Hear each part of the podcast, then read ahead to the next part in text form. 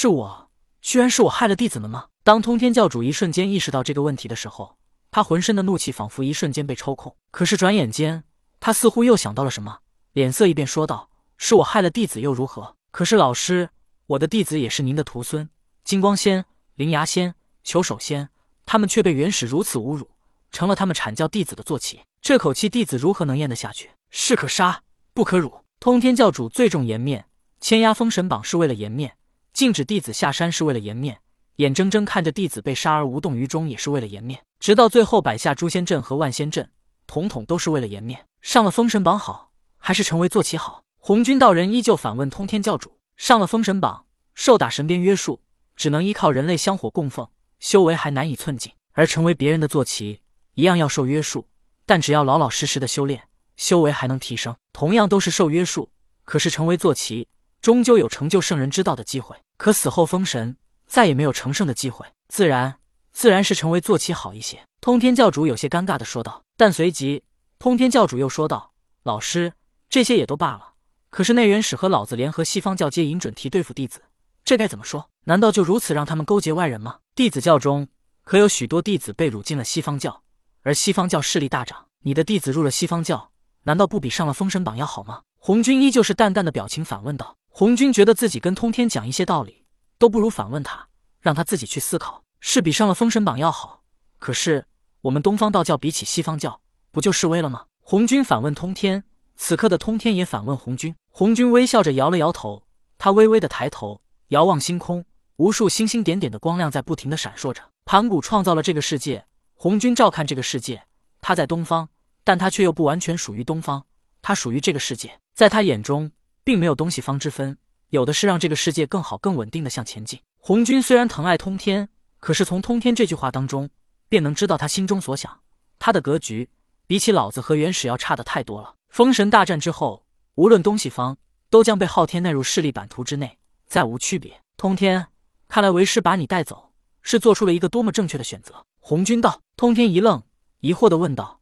老师，您为何这么说？看看你的脚下，再看看你的头顶，你已经被仇恨蒙蔽了双眼。红军道，通天回过神来，他低头，只见他的脚下锐气腾腾，霞光道道。但这些并不是让通天疑惑的，因为他与红军都能散发出祥瑞之气，这并没有什么。可是让通天愣住的是，他脚下的空间当中，无数个小星星在一闪一闪的亮着，在这星星的中间，还有一颗更大的星星，散发着白色而清冷的光芒。这就是传说中的太阴星，世人俗话当中所说的月亮。通天又抬头望了望天，一望无际的星空，无数的星星在发着光。老师，我们这是在哪里？通天愈发的疑惑了。哎，你这一路跟随为师踏云而行，为师以为你总会感觉到不同，会开口询问我这是哪里。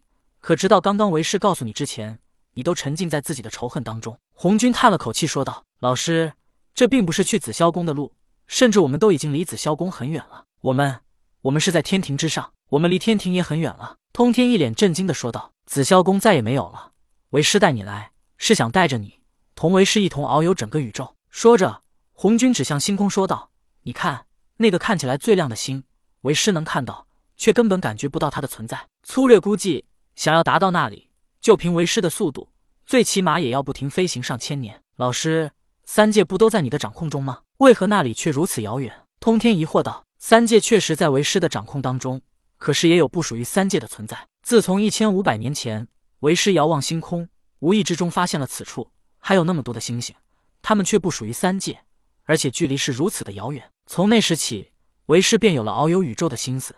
只可惜你们三兄弟无人能承担重任，所以一直等到了现在。老师，弟子惭愧。通天低头说道：“无妨，既然已经到了如今这个阶段，封神即将完成，昊天已经能执掌三界。”为师也可放心离去，而你截教既然没有了，也就随为师一起遨游宇宙去吧。我们去探索更广阔的世界，这个世界就留给他们吧。红军一脸向往的遥望远处的星空，说道。通天教主一愣，他以为跟着老师只是被关在紫霄宫，可是现在听老师的意思，是要去探索更广阔的世界。刚刚星空之中那颗最近最亮的星星，老师想要达到那里都要一千年，一千年他还能做什么？通天教主内心摇摆，老师反问他的话，他都明白。